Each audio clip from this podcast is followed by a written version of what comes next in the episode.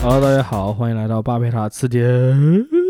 你没这有咋必要回事没有啊？ 失败必要了，失败了啊！OK， 垮掉了，对，今天这个节目播出的时间呢，应该是八月十日，离今年这个中元节啊，传统嗯节日有五天，八、月十五是就是今年这个日是吗子，嗯，嗯，所以咱们也就趁这个档口儿，对在吧？鬼街是吧？对，之前就听友就对我们关于十二号，也就是说只有两天。哦十二号，那我看对错了，好吧，谷歌完了就是说骗人，你听到这这是第节 一个听到这个节目的后天对对对，嗯，就是中元节，我们之前的两期就是关于动物园规则啊，然后嗯还有关于那个什么网络探案、赛博驱魔的那个两期，还是受到了不错的这个反响的。嗯，哦然后大家一直也就是时不时的问一问，什么时候再出一期这个玄学或者灵异相关主题的呢？真的有人在问吗？还是说这只有你一个人看得哦到？我没有臆 想，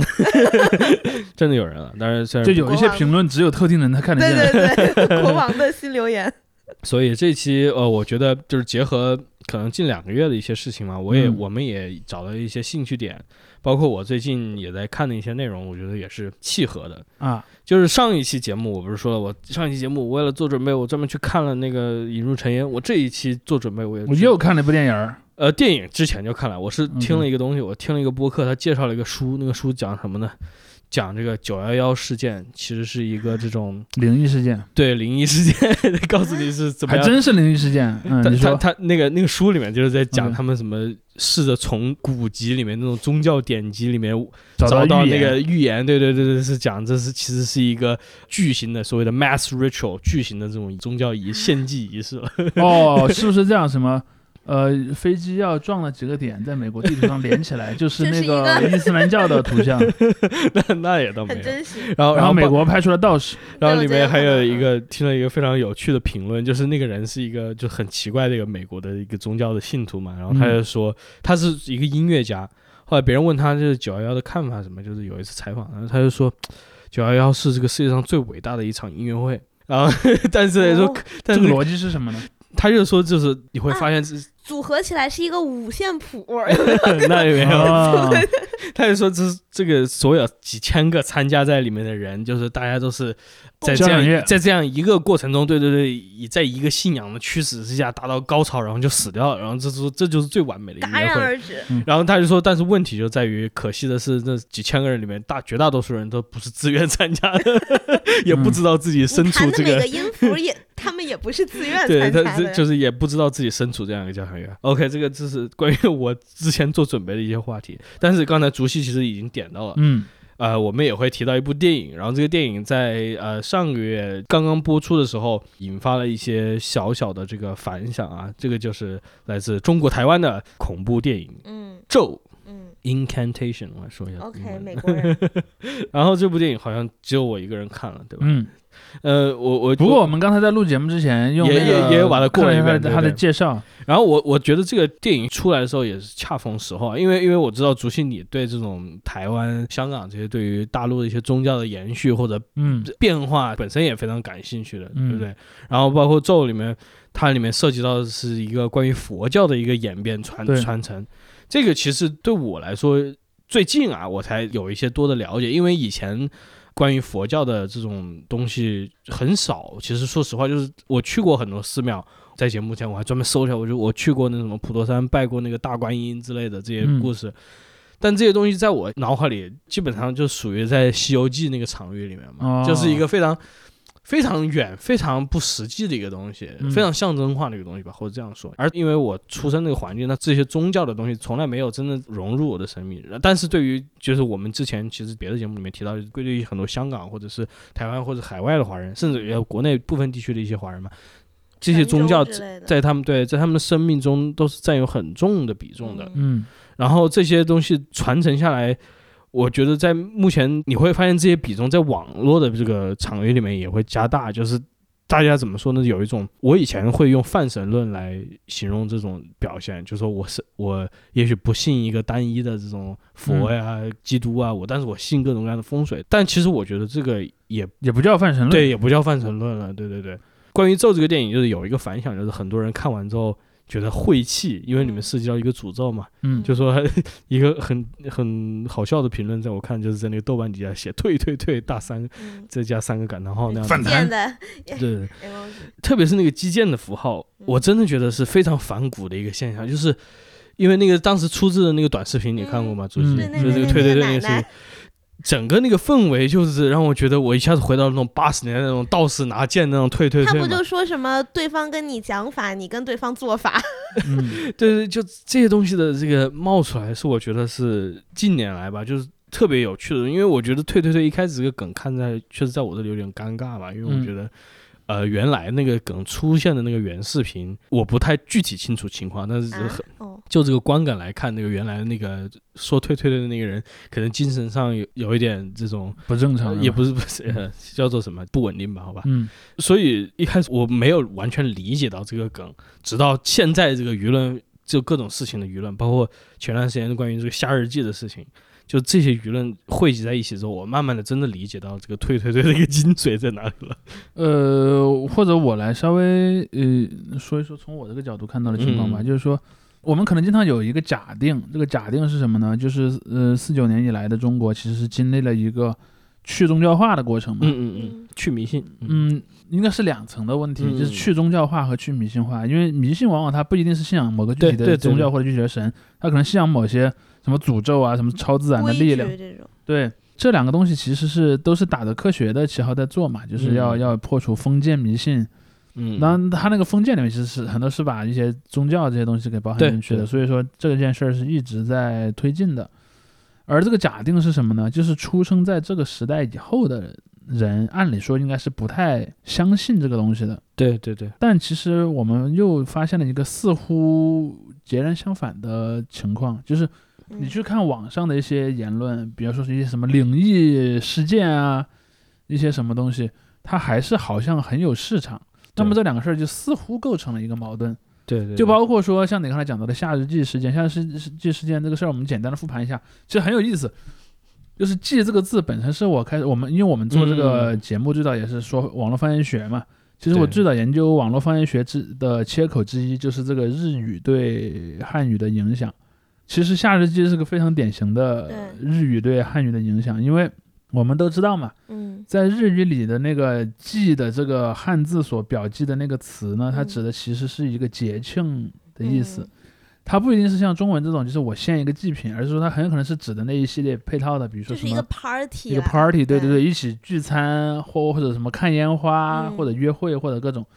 所以在日语里的那个祭呢，更像英语里的 festival 的那种、那种概念。，嗯嗯，哦，对，我妈苏里。然后在这样的一个概念里面呢，后来因为你知道中国很多八零后、九零后的小朋友受这个日本的动画、漫画的影响，嗯，因为嗯他就把这个词用来去指以日式的动画、漫画为主题的活动，然后嗯慢慢慢的就叫做某某季、某某季。这个其实是一个历史很悠久的、嗯呃那个那个举对动，包括说你看哔哩哔哩的那个每年的春节的那个晚会。对，之前叫拜年祭嘛，其实你看，它最早的时候是叫 X X 圣战的、哦 x 圣战这个名字非常怪，嗯因为你知道，在当时的中国互联网上很很流行一个词叫做“某某圣战嗯”， 就是 jihad 的那个圣战。而为什么又流行这个呢？恰好是因为之前就是贴吧的那个对，但贴吧又是怎么来的？贴吧来的也其实也跟刚才天宇说到的一个事儿有关，就是哦九幺幺911。嗯因为九幺幺实际上在那个呃本拉登内派里面，他认为这是 jihad 的一部分，这认为是嗯圣战的一部分。所以说，在那个时候的中国的，尤其是那种男大学生、男高中嗯生这个群体里面，那个大家都很中二、很热血嘛，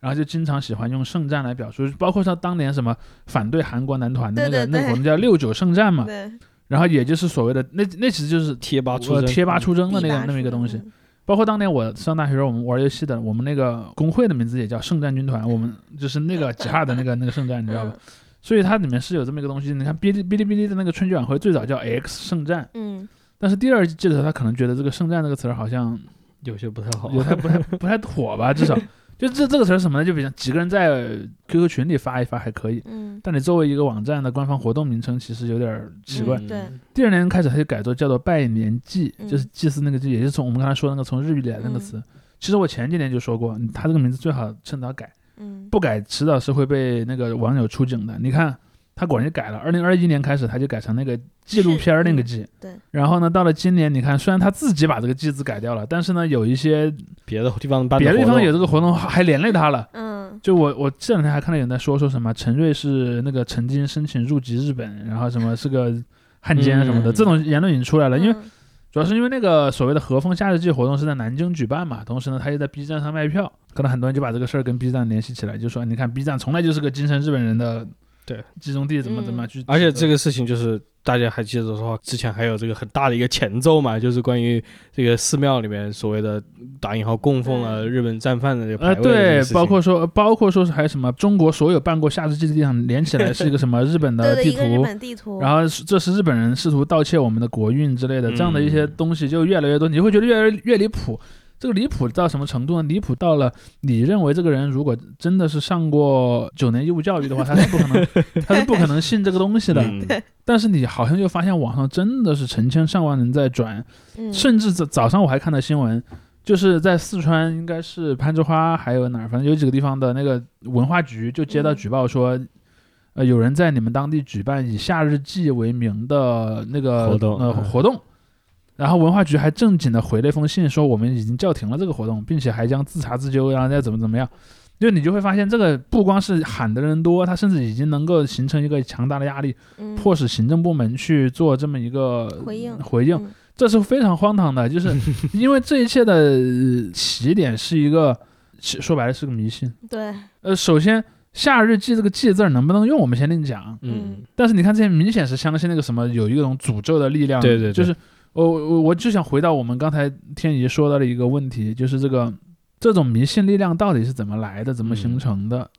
这嗯其是一实个很重要的问题。其实你因为你刚才一说，我就想到我刚才开头的那一番话，其实值得解构一番，就是因为我 我我自己解构自自己己解构对，因为我刚才没有提到的一个预嗯设是什么呢？嗯，就是你说的，就是我们国家现在是一个叫做所谓的官方无神论嘛，对，所以唯它物主义嘛。官方无神论，在我刚才那个预设下，其实应该是贯彻到了是有每个效角的落的，对的。但而其实是没有的，对对对，但就是像刚才说的，我们近些年来看到的各种现象，包括其实我们自己身边多回想一下，从小到大经历过的一些事情，包括我刚才提到我自己经历，我小时候去嗯跟着我爸妈一起去拜过一些寺庙等等，这些东西其实都已经融入到我们生活中，但是我们嗯从来没有把它可能当你做没一有个主动的反思过。对对对，我没有把它当做一个真正宗教在我的生生命中的一部分，因为我我刚才还在信誓旦旦的说，我从小长大没有宗教的影子，但其实一路走来，感觉哪里都是宗教的影子。还有包括你去每年祭祖，这其实也是一种宗教行为。是是严格是来说是是是，对祖先崇拜嘛，对，嗯包括说还有去佛寺嘛，你自己都说过你去过那么多佛寺，是对不的，对是的，对，那你去那是真的去拜的吗？还是说只是观光啊？嗯。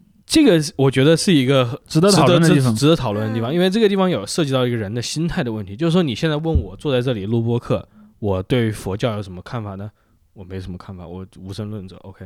好，但是我等到我哪一天我上了那个我刚才说的那个河河南平顶山，我去拜那大佛，我站在那个阶梯前面，看着前面那个上百米高的大佛，我有没有心里产生一点嗯活震动呢？也许有，那这个是是什么呢？是宗教情愫吗，或者怎么样？这个就难说了。所以我觉得很多人其实也是这样。但你会去拜那个佛吗我会有一种表演欲吧。怎么？OK，说我是就不会拜，我嗯是一个严格的无神论者，啊我是从来不会拜这种东西的。我稍微分享一下，我就是我从小我就是其实挺唯物的，但是呢，我可能也跟很多人一样，就有那种什么，比如说看见流星要许愿呀，什么眼眼睫毛掉下来要许愿啊，这种就是小小的迷信。然后我是我确实庙和比如说教堂我都会去，然后该许愿也会许个愿，但其实我没有希望它能让我的愿望嗯嗯能借此成真。 OK，然后甚至我去台湾，我还在平溪放天灯，然后你眼睁睁嗯看着那个天灯在落下来， 就你会觉嗯得啊他他 他哦他真没的把收他没到我把这个你愿的望没了把吗你的那个愿望送到，你对把送 到一半就掉对了，他失掉望下来，然后了他还会自己在树上起火，挂着然后被灭掉的。是嗯然后但是最后还连累消防队员是 吧？但是我有一次，就是我觉得我算是感受到了这种宗教或者集体意识的感染，就是我那嗯时候去巴黎圣母院，嗯，然后其实那天我身体不是很舒服，可能本身也精神力比较衰弱，嗯然后就比较容易被入侵。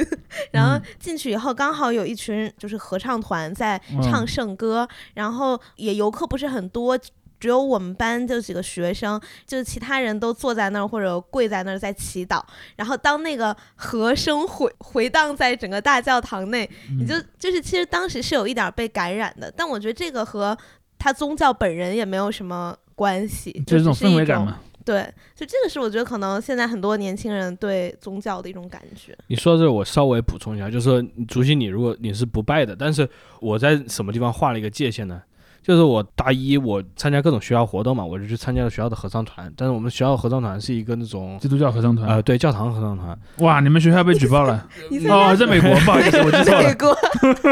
我我去参我去美参加国人美 国人，我去参加那个合唱团嘛，嗯，呃，一开哎，始等一下，你们学校是教会学校吗不是教会学校 OK 学校，嗯，原来最早是的， ？OK，最早那是的那我那我懂后了，后那来我懂世了，俗化了，但那我懂但但了这个就是跟学这校很正常，对在对美国对这种样的学校很多，但是一开始学唱歌，唱那种基督教赞美诗嘛，都是唱嗯赞美诗，什么神圣恩典，对对对，这种东西也不是神圣的别 的哈利路对亚。那些东西，我没感觉。直到什么时候，我就觉得这个事情不是我想做的呢？就是我跟他们学校那一次做感恩节和圣诞节前的这种表演的时候，嗯，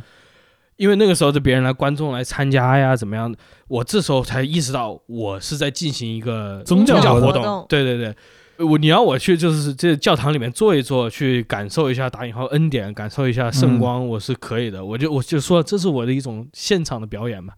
但但是你真的让我去，就相当于作为一个宗教仪式的一部分，嗯我是不愿意的。你成所以为了大祭司，不是，但是你拜的时候，你就已经是宗教仪式的一部分了。嗯、因为这个他不这是一个不不拜是会被诅咒。不是一个被规反弹，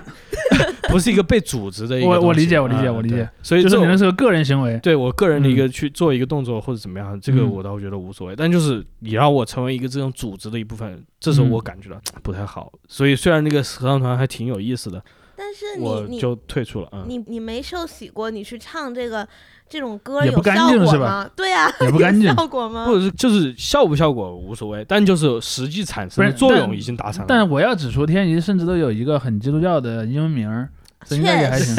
确实，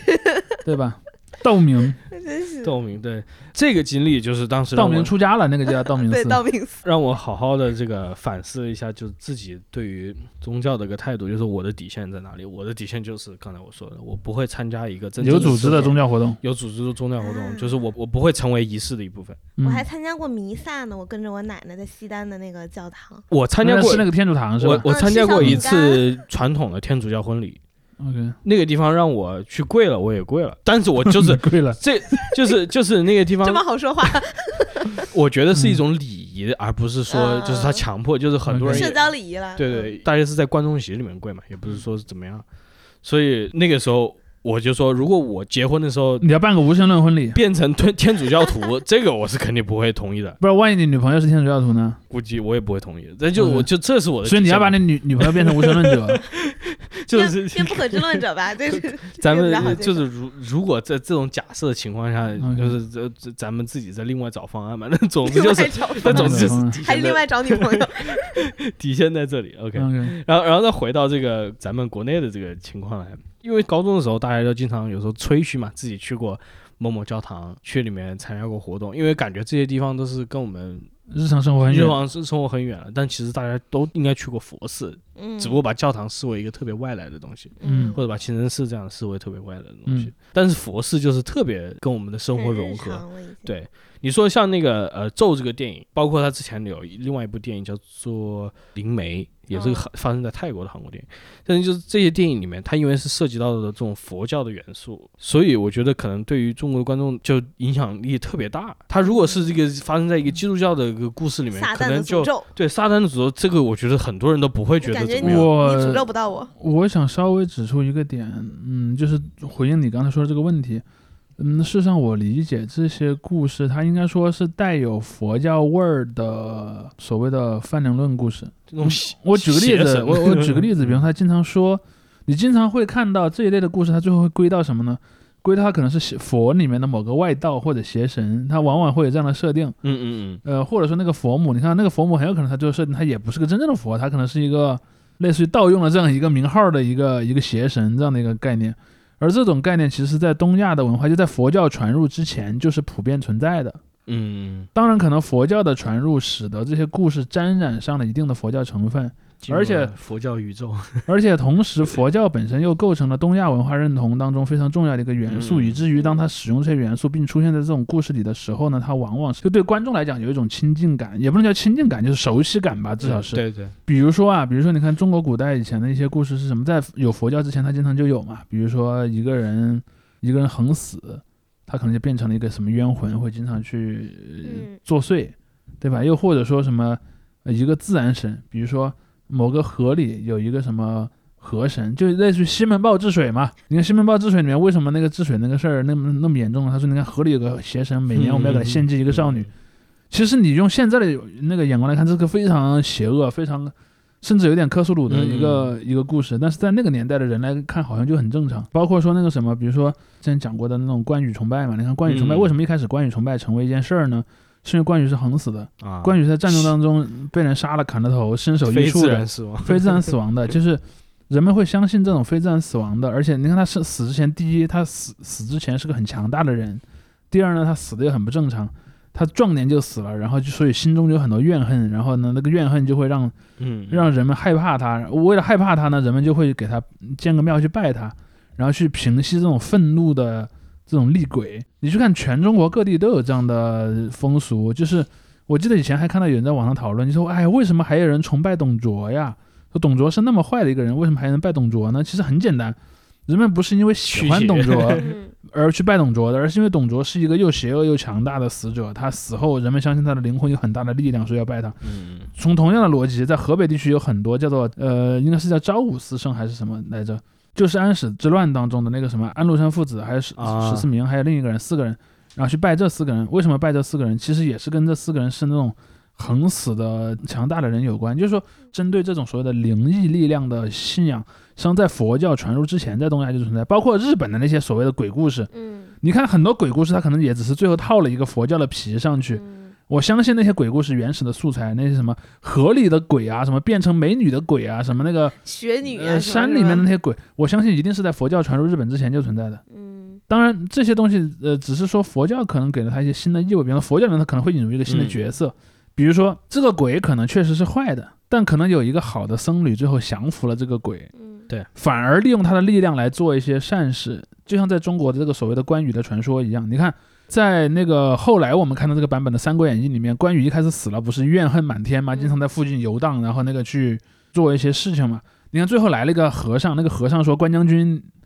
你老是说别人杀了你，你很不服气。你当年过五关斩六将，然后斩颜良杀文丑，杀了那么多人，那些人的头又找谁去要这个账呢？”说：“哦。”关羽听完这句话，一下就悟了。从此呢，他就变成了佛教里的护法神。你看，那个这是记载在《三国演义》的这个小说里的，对吧？嗯但你看这里面明显是有 bug 的，就是在关羽真正生活的年代是没有这样的僧侣的。嗯，这种僧侣的故事其实是什么隋唐以后才有的。嗯当然，对对对，写书的人他可能不知道这一点，写书的人因为他已经是在元明的时代写书了。他可能就把这个认为是在关羽死的那个当年就有的故事，就把它这么写了。嗯包括还有说什么那个小说里还有一个情节嘛，就是说关羽在洛阳的时候，当时就有一个僧侣，就是说我们以后还会再见 面的，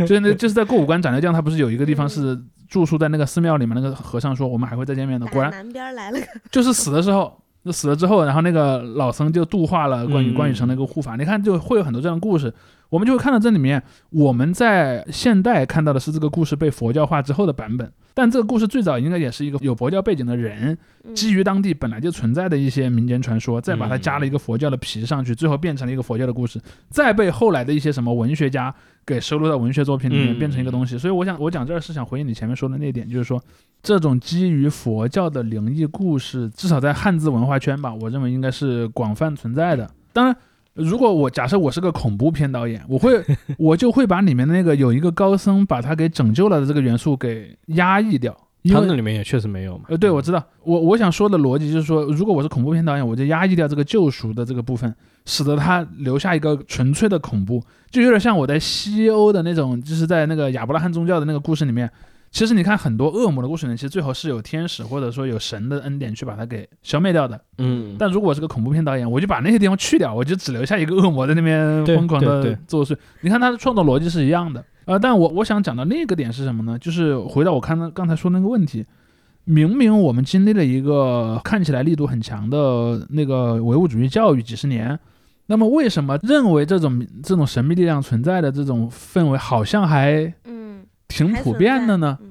我只能说我我分享一个我小时候的一个经一个经历吧。我认为传播这种观念的一个最重要的力量，一或者说一种最重要的模式，当然我不确定是不是在所有的地方、所有的人身上这个故事模式都成立，但我认为有一个很容易成立的逻辑是谁呢？就是那些出生在一九四九年以前的老老人家，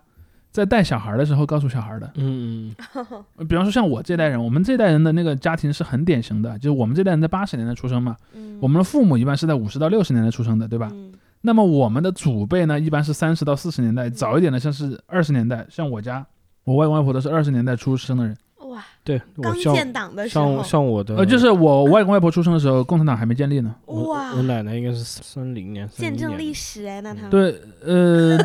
当然那那是另一个事儿，以后嗯也许有别的机会我们可以聊聊这个事儿。但是我想说的重点是，对于那一代人来讲，就是这种所谓的迷信，民间信仰，民间信仰是一个自然而然的东西，就是嗯不用解释它为什么存在，因为他们出生的那个环境里，这个东西就是存在的，一直是有的。嗯，而你会去看到后面有什么破四旧啊，有什么那个各种各样的一些打击行动，你会发现一个很有意思的现象：这种打击行动破坏掉的，往往是那种比较有有组织、有建制的那些宗教信仰。嗯比如说，我们老家那儿就有一个寺庙，那个寺庙应该是唐朝时候就有，因为好像是杜甫还是李白的诗里写过那个那个那个哦寺。因为那个我我们在嘉陵江流域嘛，就如果你你在长安，皇帝把你流放了，把你流放到四川去了，你是要坐着船往那个四川去的，嗯就会过那个地方，那儿有个寺，那个寺很有名。嗯然后就你会看到唐朝的诗歌里会记录那个寺，那个寺是什么时候彻底毁灭的呢？当然，它历史上可能也毁灭过很多次，比如、呃、毁了重建、毁了重建之类的。对。但那个寺真正的彻底毁灭是什么时候？是破四旧的时候。啊，破四旧之后呢，里面的什么佛像全砸了，然后僧侣全都 强制还俗，而那个寺 强制还俗而那个寺后来复建，其实已经应该是八九十年代之后的事儿。嗯我我想说的点就是说，嗯之前的那个就是所谓的非宗教化的这么这么一个运动，其实更多的针对是那种就是有组织的，比如说包括天主教会，嗯嗯，包括佛教寺庙，包括一些甚至于像什么什么妈祖庙啊，嗯什么这种祠堂这种东西，因为这种东西是什么呢？它有一个比较明确的看得组织见的东西嗯呃看得见，它有一个具体的地点，就有庙有嘛，些具体的东西你可以去破坏，比如说有个有个神像在那儿，你可以去倒那个神像。嗯但我想说的另一种点是，有一些东西它不一定是有组织的宗教，它可能是一种观念，习俗，是一种习俗，是一种价值观，一种意识形态。这种东西呢是在人的心里的，你去打是很难把它打得掉的。嗯，什么过生日要吃长寿面这种对，包括说什小么小的习惯，呃，有有某些事儿人啊，就晦气，晦气那个事儿很对对晦对气，对对这些这些东西你是很难通过那个意识形态教育来嗯去除的。包括，甚至我一直想说一件事儿，就是说，甚至就连这种意识形态官方的意识形态宣教这件事儿本身都被这种宗教信仰给感染了。是嗯我经常跟一些朋友说一件事儿，我说你有没有注意到北京的金山上是一首佛教歌曲？就在当年有一个那个在，呃、嗯你这我们可以在那个成片里面加一段那个音乐，，嗯北京的金山上光嗯芒走四方，某处西就像那金色的太阳，多么温暖，多么慈祥，把我们浓浓的心儿照亮。就你去看，他说北京有一个金山，对吧？金山上有一个不灭的太阳，然后那个太阳是谁呢？是毛主席。这个场景是个非常佛教的场景，那是个这是个净土宗的东西。从某种角度上来讲，这是个净土宗的东西，就是你看，北京就类变成了一个类似于西方净土的地方，嗯然后那儿有一个神圣的太阳，太阳光芒里面有一个伟大的人。而你去看，在西藏的很多地方，人们是把毛泽东像当做文书来拜的，嗯哦，因为你知道西藏有一个风俗就是拜那个唐卡嘛，嗯，就是用一个那个，比方说一个佛像，然后挂在墙上来拜，就是那种画儿的那种嗯样子的佛像。因为以前在西藏的佛教的观念里面，就是东方就是汉人的地方，就是文殊的领地嘛。嗯那五台山也是文殊的那个道场嘛，他们就把五台山所管辖的这个区域视为文殊的领地。然后呢，汉人就是文殊之地的人。然后呢，汉地的皇帝就是文殊的化身，他们也是这么看毛的。嗯而你会发现什么呢？由于有北京的金山上这样的歌曲的存在，你会发现其实他自己也被他感染，他没有否定这一点， 相反，他可能还利用了他这一接点，受了这样的设定，接受了这样的设定。然后包括后来你会看到说，这种观念你非常难以消灭，甚至你要去嗯借用它。但是又有一点，就是在七八年以后，因为整个全中国的所有政策都有一个大大调整嘛，重新进入了一个恢复，或者说至少一定程度上允许你可以去做这样的一些所谓的民俗活动嘛。你看一对一早他们也不敢说宗教信仰，一开始都是说民俗活动，就有点像我以前在广广州采访他们那些祭祖，那些过冬端午节，对，包括还有拜神，因为端午节经常要拜神，嗯，然后他们说一开始我们是怎么恢复呢？我们就说这这是个当地的民俗嘛，嗯 然后可能就把那个什么以前藏起来的神像又重新摆出来了，然后什么宗祠里的那些东西又重新记起来了。那大概是这么一个东西，就是这种有建制的宗教是经历了一个先被消灭或者至少是抑制在复苏的过程，嗯，而人心里的观念就不是这样的了。嗯人心里的观念就是你再压制的时候，他的观念也很难改变，尤其是那些观念已经固化的那些人。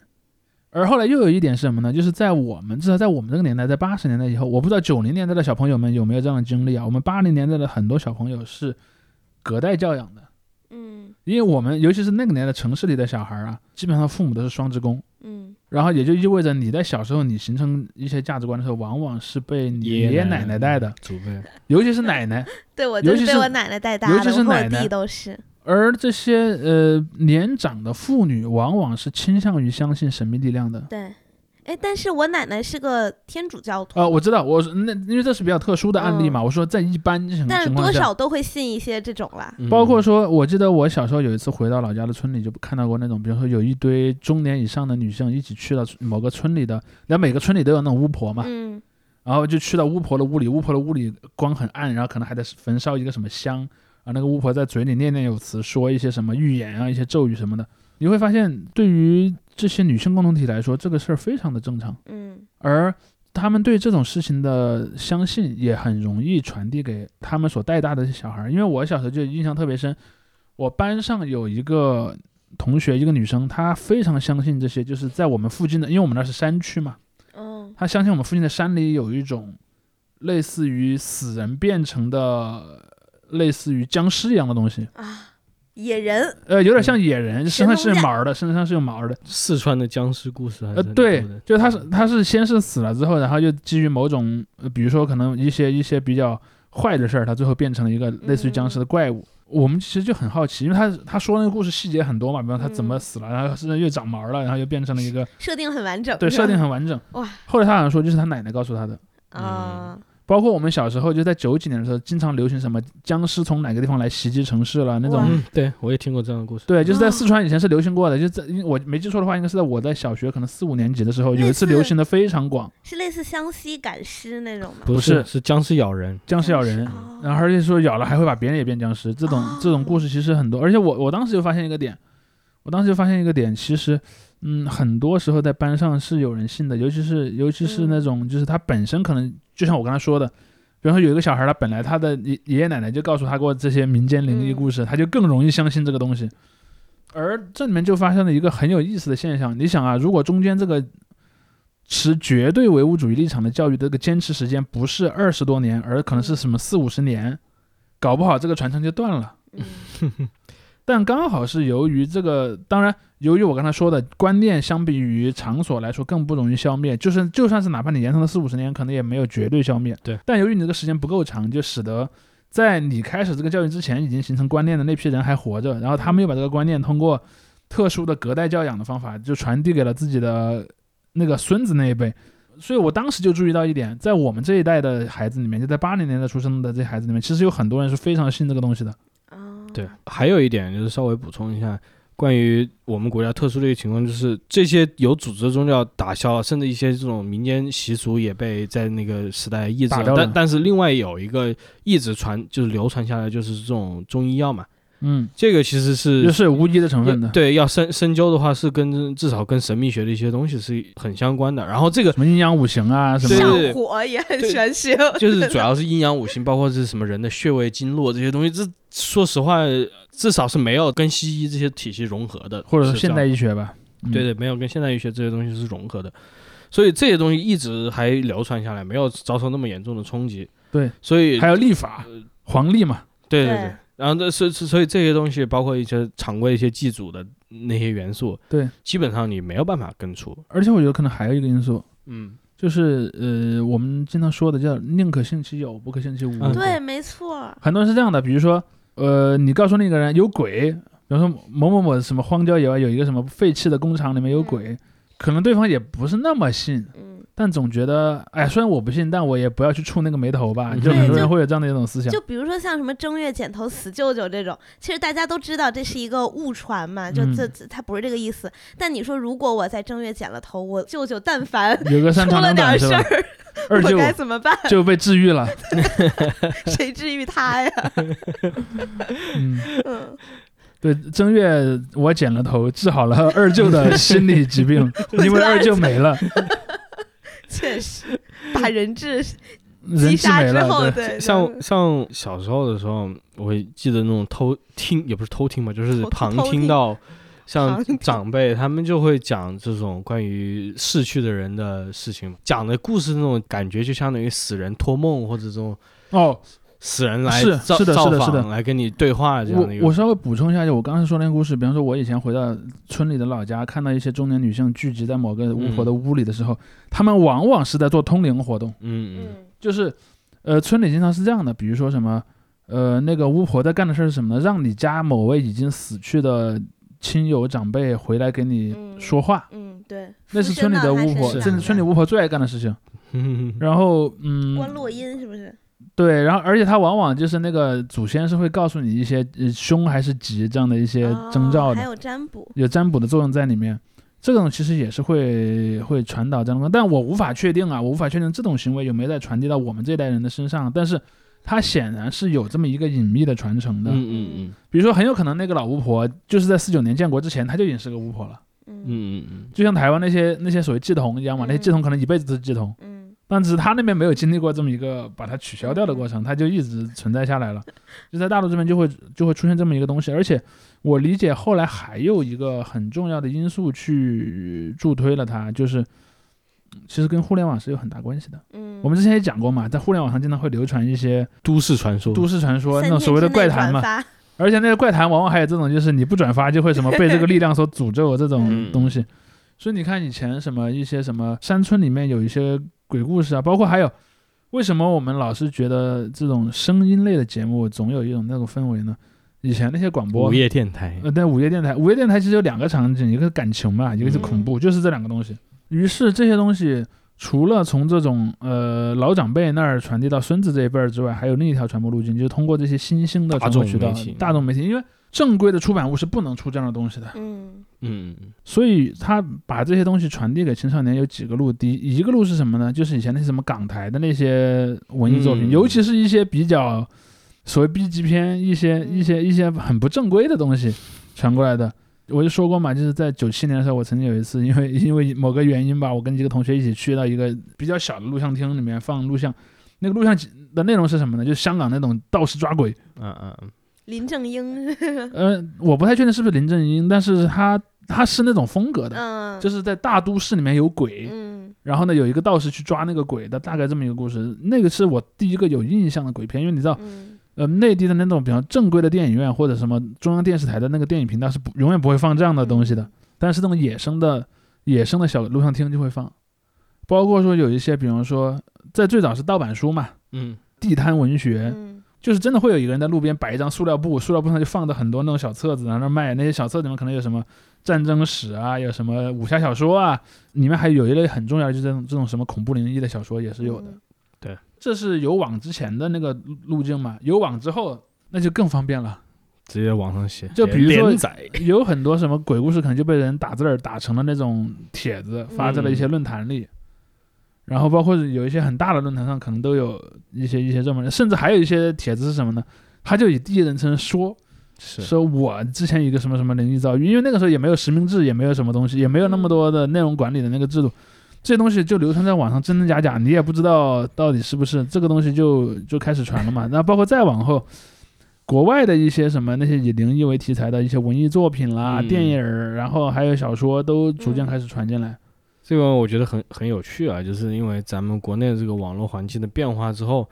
你这种以网络为重要元素的灵异故事，在国内其实很少很少了，就近些年啊，嗯几乎见不到。就是我记得在零几刚年有网的时候还多，对，挺多在的零几年的时还候，挺好多多就说什么我登上了一个这个小灵异说、啊网，站对，登上了一个神奇的论坛，在里面加入了一个神奇的组织，然后大家约在某个地方见面，然后一去啊，要不是个鬼屋，要不是一个什么样的地方，大家开始的受诅咒受诅诅咒，的对对人对，这种故事还不少呢。但现在就是 因为现实包生活括中不可能存在这种，包括还有是什么灵异的视频，也嗯是随着互联网开始传的很多，比如说那种视频很有可能拍的很粗糙，然后也很短， 嗯嗯，然后就上传到一些就那在个视频某网站，某一个地方有一个灵异照片那种感觉，就有一个人或者说人头看什么的，什么这个照片上那只手是属于谁的？比如说嗯你看这个对照片上明明只有三个人，但为什么好像又多了一一只 手？这个手到底是谁呢？对，类似这样的东西，又或者说什么背后那个什么墙壁的反光里面有一个人影儿，嗯这种东西特别多。我我想讲的就是说，它可能有好多个渠道，嗯不管是那种长辈到晚辈的渠道，还是这种通过新兴嗯的出版出版媒体、出版渠道，嗯或者说非法的出版渠道，就是像那种盗版书嘛，还有那种像我说那种小录像厅，小录像厅放的录像带显然不是正规引进的，嗯对吧？它很有可能就是，比如在香港拍了一个什么样的片子，然后就被那个，比如说可能在道路。的，嗯呃对，道路的，然后呢，再通过某个渠道走私到内地，然后再通过一些渠道再卖到全中国各地。我相信大家可能在我这个年龄段的人，可能都知道那种什么一些县城里啊，都会有那种小小的那种录像厅，前面有一个小黑板写的今天放什么电影，然后小黑板上写的经常都是一些什么那种，比如说有很有可能是格斗类的，又或者是什么嗯鬼片儿什么的这种东西特别多。嗯，对而这个东西其实就构成了一个传递这种东西的一个渠道。当然，我觉得现在可能还有另一个因素，就是随着这种人数特别多、特别规模特别大的这种网站的出现，我觉得还有另一个点，它给了这些人一种呃寻找认同的很方便的一个对呃渠道，嗯比如说。只有我一个人觉得这个视频有问题吗？就 你真的看到有人会在评论区里这么说，或者在弹幕的时候，比方在某一个具体时间，哎呀晦气，然后那个反弹，这种东西，就是当一个人发现哦，原来别人也信这个东西的时候， 他可能也就更理直就气壮了。更就像你信了刚才而说那且个退退退，我们刚才在录之前还看了一个介绍这个电影的视频，我们就看到，比方说他说到一段比较恐怖的地方的时候，嗯弹幕里全都在刷退 退退，然后或者说反弹，或者说那个什么保平安之类的嗯东西。就是它这一类的东西都是有一个很大的推动，而且我刚才还还忽略了一个特别大的点，你刚才讲中医嘛，我突然想到一个特别大的细节，就是八十年代的气功热，嗯嗯对啊对气功热本身，因为你会发现气功本身往往是跟中医联系在一起的。是。是，比方说，他气功都会说我的理论来自于什么中医的经络啊，什么那个嗯什么阴阳调和啊那些概念。然后在八十到九十年代，经常我我不知道现在小朋友知不知道啊，反正那个时候经常有那种什么，比如说有一个人看起来仙风道骨的，嗯然后呢，他说我去峨眉山修道，然后我得了一个高人指点，这个高人教了我以下什么几招，然后我就是可以强身健体、延年益寿。然后呢，我把它教给大家。嗯在八九十年代，这种野生的神人特别多。嗯嗯，然后包括我，我印象特别深的是什么呢？我我小包裹，我小时候就看过有一，因为我我还我到现在我还记得那个场景，就是我放学的路上走过一个店，一个小商店，那个商商店里我也忘了是卖什么的，但是肯定是跟那个什么呃什么中医没有关系的一个店，就是普通的卖那种可能是什么小百货的店。嗯那个店主坐在柜台里，那个店主背后的墙上就挂了应该是两幅画儿，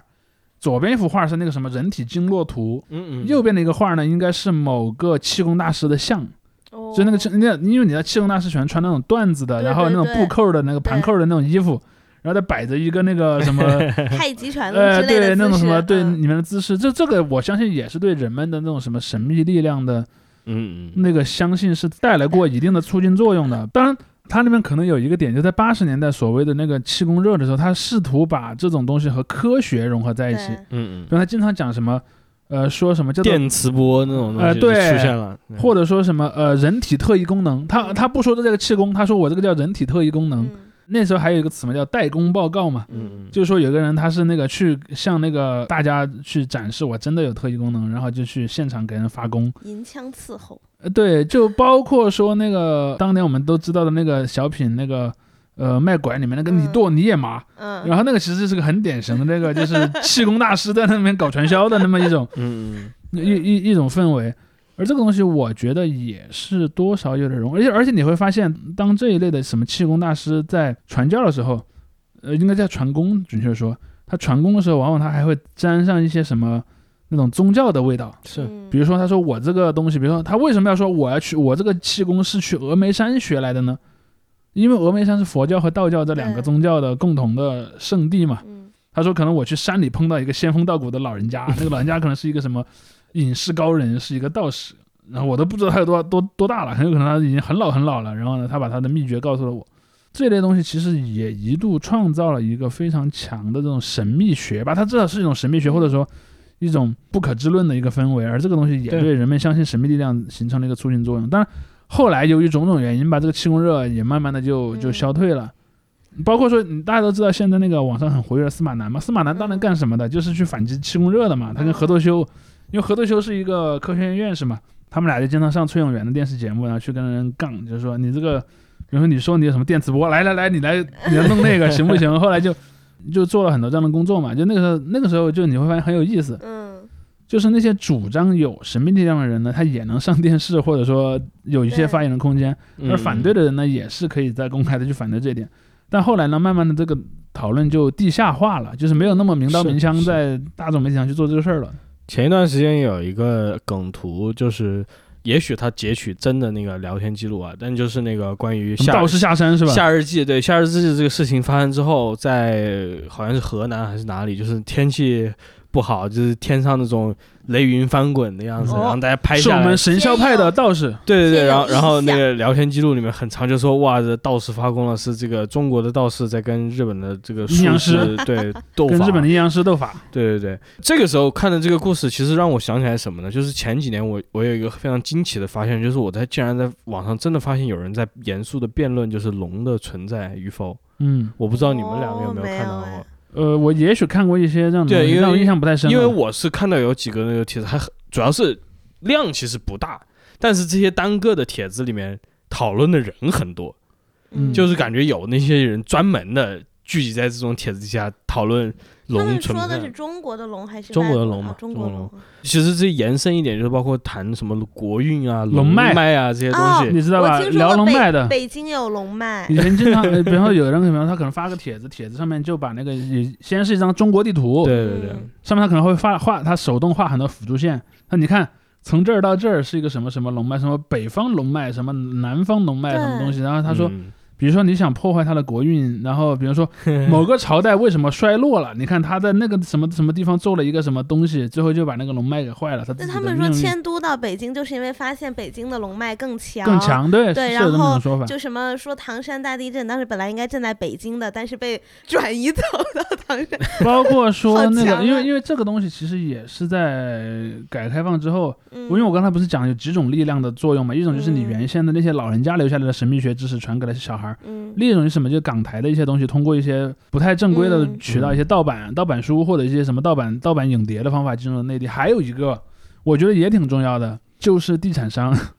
嗯嗯呃，因为因为这里面有个很很很风水，有个很有意思的细节是什么呢？当然，风水在内地的传承本身也有一些，就是像我刚才说的那个路路径一样，嗯就是还经历过那个时代的老人家又重新出来了，这个肯定是有的。嗯但我想指出有一个很重要的因素是在改革开放刚开始的时候，因为中国内地的这个呃，我以谁为模板，它其实有几个重要的模板，有一个是日本嘛，新加嗯坡有一个新加坡嘛，嗯还有一个是香港，因为当时香港也是个华人社会，但香港的经济比内地要繁荣的多，所以我们会看到很多的制度都是从香港来的，包括现在很多网友非常痛恨的什么商品房预售制度，就是一个香港制度， 嗯就是说在房地产政策上，香港对内地的影响是尤其深的。嗯，什么预售啊、什么公摊啊这些东西，都是从香港地产商把它带到内地来的。还有另一点，我们的媒体其实提的比较少，就是风水这个概念，其实很大程度上是香港的这些地产商带进来的，嗯因为香港它本身就有一个很这个的传统，而且香港的这个呃风水信仰是一个很杂合体的东西，嗯因为那儿也有很多西方文化嘛，所以你对经常会看到一个香港的楼，它避讳那个数字，嗯它既会避讳十三，也会避避讳十四四，啊啊，就你现在会看到十二楼完了就十五楼，因为十三是那个基督教里的那个对不幸的数字嘛，十四呢可能是汉语里的要死嘛，嗯这两个他都不喜欢。包括说以前大家都知道有一个叫什么，应该是中国银行吧，还是说嗯中国银对咱行们在香港建了一个总部，破了英国人的风水，说那个应该是尤德还是谁，反正是某一任总香港总督死在了香港嘛，说这就是我们的风水大师的功劳，然后 用了这把剑诅咒了他，然后他就死在了香港。你去看现在应该还能收到这样的帖子，还有说什么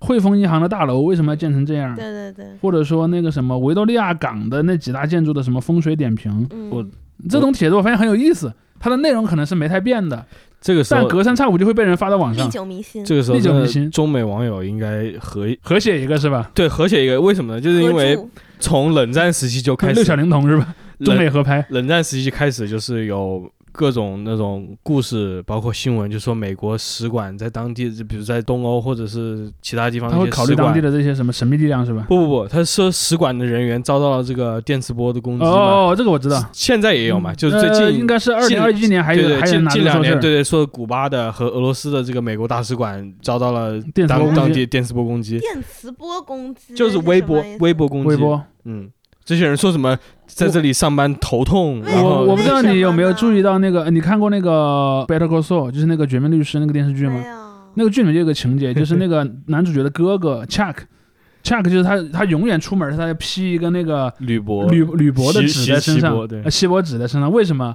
因为他相信那个电磁波可以攻击他。对那，它不就会变成蒜蓉娃娃菜那种它 在对烧烤店里会会吃烧的烧坏你的脑子 嘛？但是他，所以你看他，他住那个房子里是没有任何电器的。啊，然所后以有它就的会变成烤脑花儿。他那个你要去拜访他，你要把你的手机放到他门口的邮箱里，你身上不能带电子产品进去嗯，。嗯嗯就是在美国是有这种迷信的。哇塞，所以这中美合拍这个，其实告诉你不是电磁波攻击，是而他是们的神秘力量，气是吧？功大师。对风水，然后，哦然后包括说后，所以后来在内地就有了很多类似的写法，比如说什么，因为你知道，北京都有很多建筑物，嗯比如说什么，我已经不太记得具体的名字，但可能比方说国贸那一带的一些什么嗯某某某大酒店啦，什么某某购物中心啦，往往是八十年代那一批香港地产商来内那地建的嘛，他经嗯常那说风水宝地啊，经常就会说，你看啊，某个楼为什么长那样，或者某个楼的嗯有一个什么东西，包括什么上海的某个立交桥，它有个柱子上面有龙，为什么你看别的柱上都没有龙，就那一个柱子有龙呢？那个龙是跟风水有关系的。 嗯，我相信很多上海朋友听过这个民间传说，包括还有什么，就是像在广州，他们说那个有一个购物中心叫天皇广场嘛，嗯，嗯嗯啊说你看天皇广场那块土地啊，以前嗯开发了好多次，每次来一个地产商就垮一个地产商，来一个地产商垮一个地产商，说明这个地方风水很邪。，嗯后来呢，最后成功的那家地产商呢，因为他请了个很厉害的风水师，给他设计了一个那个那个思路，比如说他说，你看他把它设计成了一个像阴阳鱼、太极图那样的东西嘛，它中间呢是个水池，代表五行中的水。嗯然后那个两边呢，一边是苹果专卖店，苹果专卖店代表木，因为苹果嘛。嗯然后另一边是特斯拉，特斯拉代表金嘛。然后一个你看一个金水木，然后构成了一个相生的能能源，使得它的那个煞气被化解了。就我不知道那个作者写的时候是不是真的相信这一套东西， 但看得我真的一愣一愣的。我觉然得后好厉害，他们这种然后甚至会有一些人专门写这一类的评论，就是点锐评某、嗯某地的风水设计，而且其实好像我看的人好像还挺多的。对但我知道你们可能很多人像我这种，就纯粹看一乐儿，我就看你是能我也是看有的能，对，能能编成扯什到么什能么扯到地什么步程度。但我想好像也有挺多人挺信的，甚至于你看有很多时候，比如说一些重要的官员被抓了，你看那个嗯官方通报会说谁谁谁搞封建迷信活动，嗯，我自己都见过这样的人，比如说我嗯曾经有一次，当年还在做记者去采访，比如采拜访某个官员，你进到他的屋里，他的屋里可能有一个什么转运的小装置，嗯或者某个角儿里有一个特别的一个什么东西，甚至他有些人说，比如说某个字，他说我避讳那个字，我不能写那个字之类的，这都有。因为我是一个无神论者嘛，嗯那我又不好意思说人家，因为人家毕竟对吧，那个职位那么高，而且我还去采访他，可能我有求于他嘛。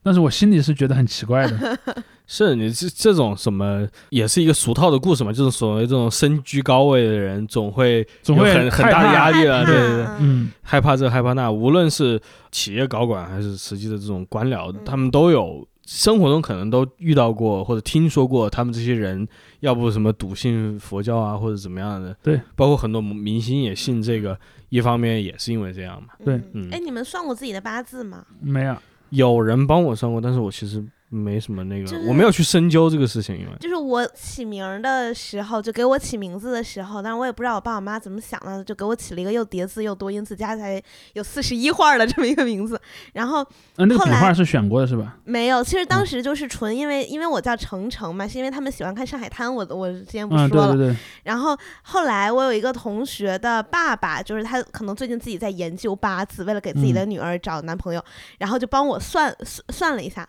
我命里缺火，但你的我两个城全是酸椒水儿，对都是加水的，然后我好像不就太对。我就跟我爸妈说，我说你们是要害我， 给我起了这么一个名字。就是这种八字也特别，因为我老呃，就是我回老家沧州，我们有一个那个铁狮子那个像，嗯啊好像是铁的吧。然后在那个门口就有一个算命的，然后我爷爷奶奶就说：“哎呀，他当时给你爸就算出你爸以后就是会非常有成就什么的。嗯然后说让他也给你算一个。然后我记得那个人当时给我算出来是我会当教育部部 长。哦，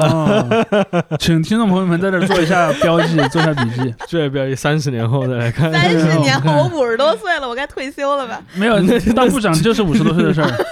对，想啥呢？ 对，所以现在这个在我们家都成为一段佳话，就他们还在等着我什还么在时等候着当部部长长是吧？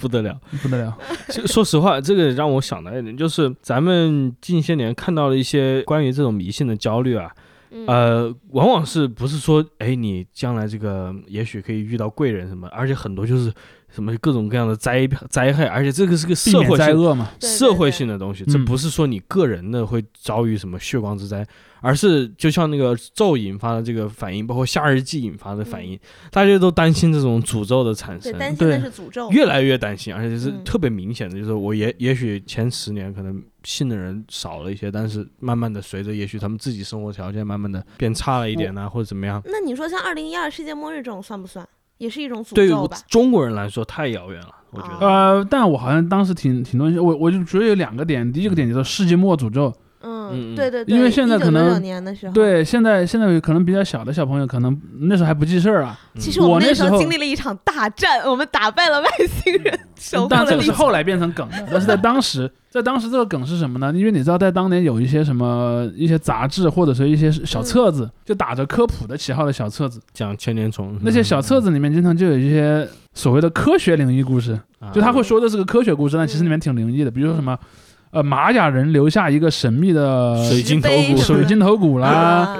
什么。呃，那个某个古代文书里面，什么那个埃及法老那推个背啊图推背图倒没在那个里面，对因为那个时候卖的这些小册子一般讲的是西方的啊呃故事，嗯什么呃百慕大死亡三角啊，对对对对对，我也看过这个，什么呃法老在金字塔里留下的诅咒，哦看到这句话的人必死。嗯，我喜欢这个，然后那个 什么，那个玛雅人的那个历法书被破解嗯了，然后人类的历史在那一天之后将会结束，这就是二零一二嘛。嗯，对然后类似这样的事儿其实特别多，而当时特别经典的一个，你知道为什么是在一九九九年？它当时有个传说叫一九九九年九星连珠，嗯，说太阳系里的九颗行星会连成一条线，巨大的力量会撕裂地球，那是我们人类文明的末日。很合理，来然吧后，，当然，事实上你会知道，你行星的那个重量是根本不可能对你有什么影响的，嗯而且九星连珠其实发生也挺多的，但是当时很很多人很信，因为你知道，对于小朋友来说，天文学是个很神秘的东西。对嗯我记得那时候我，比方说我们，我那时候上初中一年级嘛，因为那个事儿其实我们都已经讨论很久了。因为可能，比方说我们在四五年级的时候看到那些书，已经知道两三年后会有一个末日了，嗯然后后来哇，末日越来越很期近了，待是吗？对，但后来其实并没有发生，啊，嗯对，不用呃高考了，这倒是一个挺好的点。嗯然后，但是话说回来，就是说它有这样的一些东西在里面了，就是一种一种怎么讲呢？就我说的叫做科学灵异故事也是有的。嗯嗯然后，但是我觉得更多的可能还是这种本土的这种就是神秘力量，尤其是因为你刚才说到嘛，就是人们是为了避免厄运。嗯我觉得有一个点是什么呢？就是因为在比较早的时候，这个避免厄运主要是疾病。嗯，对其实我看了很多关于那些人类学的那些那些一手的资料，就是一些比如说五六十年代一些学者跑到什么香港、台湾，还有东南亚的华人社区去做一些田野调查，你会看到人们往往在什么时候会想到我要去找我该去找一个巫师了治病，治病 尤其是那种有些病你去怪正规病的医院治不好，嗯你会发现那个事儿挺有意思的。就正常人治病，他还是知道我首先应该去找正规的医生的。嗯嗯但由于技术的限制或者种种原因吧，有些时候你并不总是能把你那个奇怪的病给治好嘛。嗯所以当人们有点走投无路的时候，就会去找巫师，巫师就会告诉他，哎呀，是有一个什么什么的诅咒，你要嗯破除这个诅咒。当然，因为那里面巫师的解释权就很大了。如如果说那个人按照巫师的指示做了，还没好，他就说，哎，你这个还做够的不长对， 做的还不对，你要继续做，类似这样的事儿就就很多。我当时看很多一手资料，他都是这么说的。然后是经常，比如说他可能就会说，你家的某一个祖先，你当时祭的时候，你祭的方法不对，那个祖先对你有怨气，啊所以那个祖先诅咒了你，或者说某我祖地先。好闲，或者说某地有某个什么呃交通事故死了一个无辜者，那个无辜者的冤魂在那儿作祟之类的，你一定要去破解这个东西。这种其实是一个很重要的来源，而他就把这个东西和你身上现实中的病痛啊这些东西联系在一起，形成了一个力量。而这我就要说到我刚才对天乙的那个一个说法的一个回应，就我发现现在的这些在网上总觉得这些诅咒成真的人，他们好像也没有这样的诉求， 是对，我就所以说我他它就是一变个成一种对抽象的对一个更社会化的一个东西，他就对说你这抽个象的灾厄的一世个东西。界就是它这个世界这对里等于中国啊，就中国遭遇某个某种事情，我不知道你们有没有印象，就之前的那个呃浙江的那个什么林生斌事件，啊、对，咱嗯咱之前你看那期最后也说对过最后你看那么多人为什么骂那个林晨明，就说你看他弄了个井，对那个井很邪，在诅咒人家的鬼魂。其实你看你你如果去网上搜那种什么丧葬用品店，他的那个井的标准就长那样的，嗯，很有可能就是说，比如他说什么啊，你看为什么有别的格儿都是每个格儿一个字，有一个格儿里面是一个格儿两个字，他明显是想把人震在那里面，就很有可能就是他那个标准模式提供不了那么多字，字可能最后 填不下来，有一个字就那个挤挤挤就挤挤一挤，就是但是你你会发现。他们还经常说言之凿凿说，你看他这种什么诅咒的方法是传承已久的一种诅咒秘法，然后怎么怎么样，我就纳闷儿了，你们这些人在小时候上学接受的那可都是唯物主义教育，你是怎么知道这个传承了几百年的诅咒秘法是怎么来的 呢？我这时候就告诉你，你这是机械唯物主义。 哎，这我我真的就是在网上看到这样的评论，也是让我一愣一愣的。嗯，而且现在我微博上面就是有一种风气一嘛，就是只要有一个高赞，不，这不是微博，到处都是，只要有一个高赞，他很多人就是开始复读嘛，对，于是就是一连串的，就是说你这是机械唯物主义，你不懂得变通，嗯。你这你这就是唯物主义有时候也不是唯物主义的，所以这是他为什么唯物主义的原 因， 对吧？对对对，他们他们都说我们是这个光荣的社会主义接班人，但咱们就是信这个道士做法，因为道士做法也是咱们的唯物主义，这个就是道士做法是我们什么优秀的传统文化，对吧？这不是传统文化，他就非要把他那个就说也唯物就说世界上有你不知道的，你科学还没有哦这侦倒测到是的东西。那就不可知论了呀。啊，不是，他又不是那种不可知论，他他是打着不可知论的旗号来说迷信论，嗯他本质上是想说那个东西存在，他只是要取消你说它不存在的权利。嗯？嗯，就是说，难道人类的科学就已经完善到解释了一切吗？我对看也不尽然嘛。那你为什么不能对这些现象保持一个尊重呢 嗯，好像你也没什么话是吧？所以所以这行这，对于很多。包那括你又没死过，你怎么知道死后没有鬼魂呢？ 对于所有的宗教啊，这些他们都有自己自圆其说的一套嘛。嗯，这个就是进入那个领域之后，你其实你变不出来了，你你进了那个坑，你就。那你又没见过上帝，你怎么知道上帝不存在呢？对说不定上帝就是存在呀是啊，就我就是你不那能如。果你接受上帝存在的话，你就不是唯物了，你就主观唯心了啊，不对，客客观唯心了。但是你如果假定是上帝存在，那你就是唯物的，上帝存 在啊。上帝也是个物了，你不能这么说，上帝，上帝不 是我上帝是超越于物之外的，是吧？ 上帝是上我们上帝号人家，这量子存这在。点你要你要按这种真神论，就一神绝对的一神论，就是上帝是世世间万物的总和嘛，对所以那还是 So？我们他还是唯物的。 So，而而且呃而且不能这样说，世间万物包含就是世间万物之外的东西，这些东西加起来是上帝，哦，对，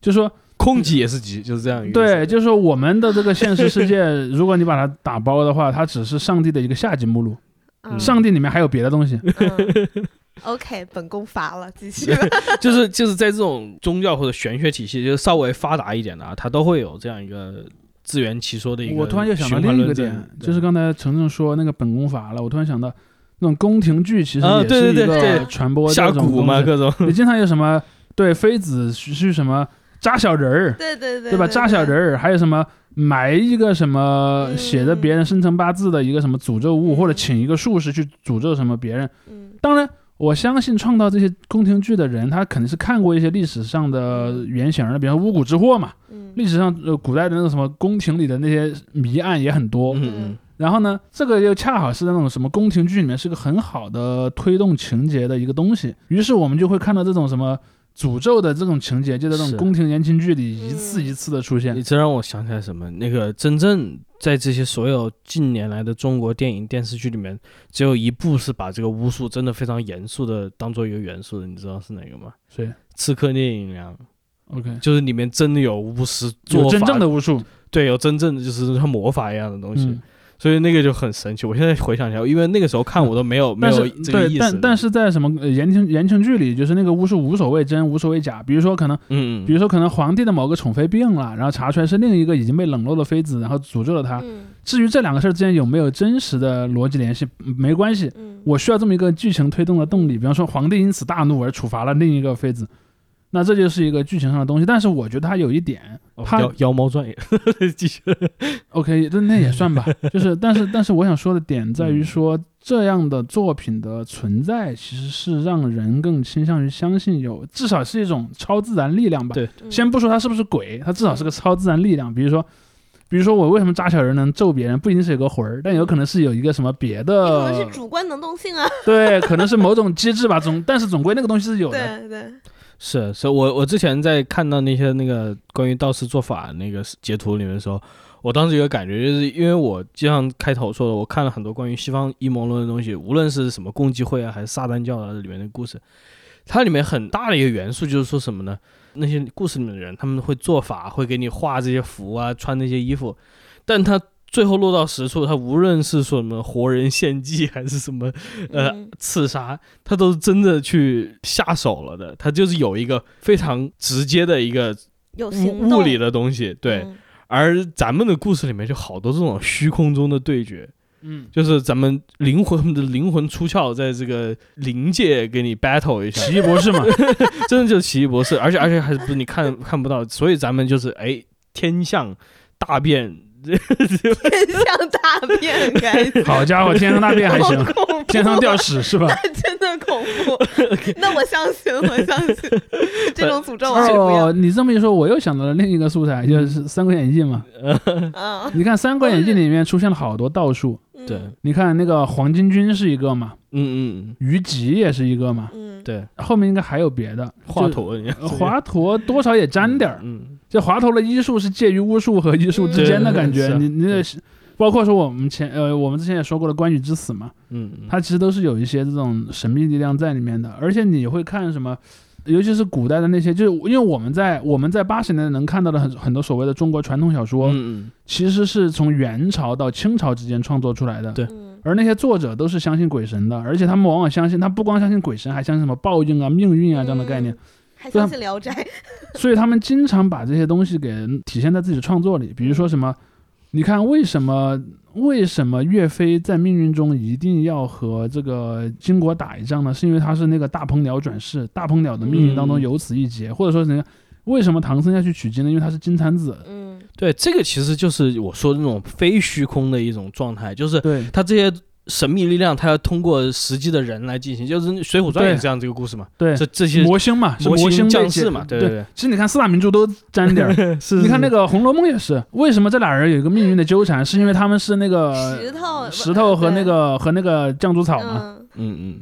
所以这一套我还觉得怎么说呢？我不知道为什么更吸引我吧，让我觉得它有这样一个更你就加觉得它逻辑更完备实一际点。的一层，对对，就是你刨去那些呃魔星，你刨去那些前世的预言等等，它也是一个实际的故事，它也是一嗯这些，只不过你感觉就是说这些剩下这种神秘学的东西是一种附会。就给增给它增加一点儿对其他增增嗯增加那了个东戏剧西，性一对些对对风味对儿嗯这这个这个确实还是一个就是很很不错的调料。而你如果把这个主次一颠倒，就是说我都不需要真人，我讲那个故事就是这种灵界的 battle，这个我就感觉我是在读什么撸啊撸的背景故事，撸啊撸的背景故事也不是你那儿的 好吧？也是在一个具体的城市里有一个对具体的东西。或嗯者甚至战锤的 一个比赛，好吧，就战锤有混、混沌界嘛，那混沌界的那些东西不就是嗯对灵界的东西了？那对那就那还有暗黑破坏神，对，其实 Diablo 也是嘛，就 Diablo 其实你要硬说它也挺封建迷信对的。啊， Diablo 的故事其实就超是迷信就是抄袭了一个那个显教的一个设定嘛，就是有一个光明界和一个黑暗界嗯在进行一个无限的对决，而对人就是这个兼具光明界和黑暗界的力量的东西。然后你看它这个东西是什么呢？你就去看那个就是阿胡兰马自达，就那个光明神，嗯，然后那边还有一个黑暗神，然后这个其实就是显教里的设定，包括而且光明神有一帮好兄弟，有一帮他的那个次级神，嗯黑暗神也有一帮，好应该是六个，每方各有六个次级神。嗯你看这个像什么？就跟那个什么，呃，Diablo 里面有有三个大魔王，下面还有四个小魔王，然后七个魔王构成了什么练地狱这方的阵营那。我现在是在进行宗教仪式活动吗？玩 Diablo 从某种意义上来 讲我就跟呃是他一加入种合唱队一样，是不显是？教的活动，完了，差不多。你你人就是奈飞天 嘛，其实这也沾点儿那个就是诺斯替主义的那种味道，就是你人的本性里面是有光明的部分的，而这个光明的部分是被一个黑暗的壳包起来的，嗯，所以在你的整个生命当中是有一个永恒的一个嗯战争，你要去觉悟你自己那个光明的灵魂的真相，类似这样的一个东啊西，很有意思的。又又好的吉哈德 了，其实这也是一种吉哈德，是你的，是你内在这的吉哈一德个的本意，这也是吉哈德的本身，你内在的一个斗争嘛，对对，就是。 那我今天多刷两个，就是说，就是说，黑暗 黑暗那方的力量呢，它用了越来就像泥土一样，嗯，你本身像一颗珍珠，它把你包在那个骂骂谁呢？谁是真的猪？嗯，你说，就包在那个泥的壳里面，你意识不到你自己是一颗珍珠。嗯，你看，其实这也是《原神》的那个故事的设定，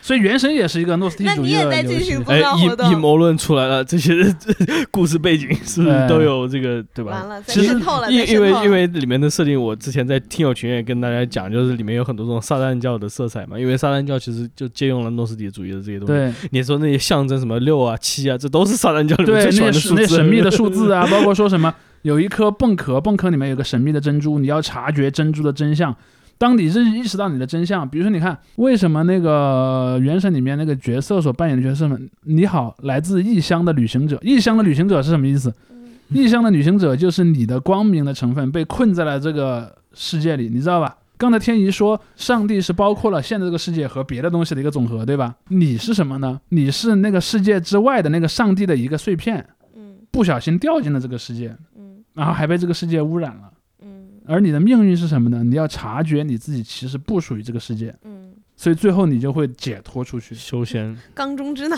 我察觉哎这有确实是点个像虚拟的世界，有点像这个意思，就是察觉之后，当你悟了之后呢，这个世界的一切就对你没有意义了。嗯嗯嗯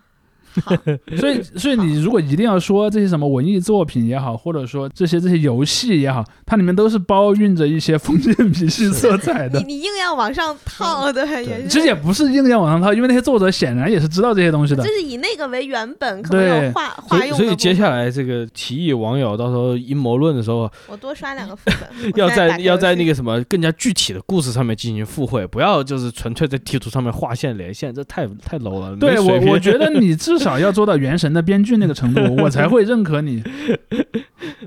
对讲更加具体的故事吧，这还是有很多故事值值得讲包的。括说， 包括说，呃，他们说那个什么，呃，说夏之记的地点连成了一个日本地图。我突然想起来，当然也是受另一个朋友的启发，就是我不知道大家玩没玩过那个《轩辕剑天之痕》。 《轩辕剑天之痕》里面就有一个剧情嘛，就是说那 个那个谁要、要要在嗯要在神州大地上对对连一颗对六芒星，然后那个嗯六芒星六个顶点上要各杀死，好像是六万人还是多少人？嗯，然后呢，他用这个大阵就可以把那个神州结界破掉。他说，为什么中国的命运那么牛逼？是因为中国上面有一个神叫神州九天结界，嗯神州九天结界保护着那个东方世界的黎明。而这个六芒星是什么？哇，六芒星是这种西方世界里的这个对对呃对，神秘力量。钢之炼金术师大毒草啊，对，然后他就说他要用这个东西去破坏这个这个东西，然后从此我们才能够解脱。包括那个，包括那个内内部游戏的开始，那个男主角的师傅就被那个撒旦之果给控制 了嘛，然后就会有很多这种。其实我特别喜欢这种，就是各种不同的神 秘学，杂糅，啊，而且它的逻辑还挺合理的。因为我虽然我是个无神论者，但是我觉得你的灵异故事编的编的好，是我吧？也你是觉得你不编的你错不的你。不去拜佛像，你看这些， 哎跟我也差不多。但人家好歹没有加入过宗教仪式活动啊，我退出来，我就是对 吧那玩 Diablo 就是 对吧？那咱俩都？OK OK，那 OK，今天的节目就先到这里吧，好，哎，谢再谢见，大家，拜拜拜拜。中元节快乐， 中元节快 乐，谁 OK，给你们 OK 安康啊？ 不知道，也也很快乐，啊也可以快快乐乐，都快快乐。拜拜。黑暗好像一颗巨石，按在胸口。如胶大刀，百万富翁，不怕滚蛋。黑暗好像一颗巨石，按在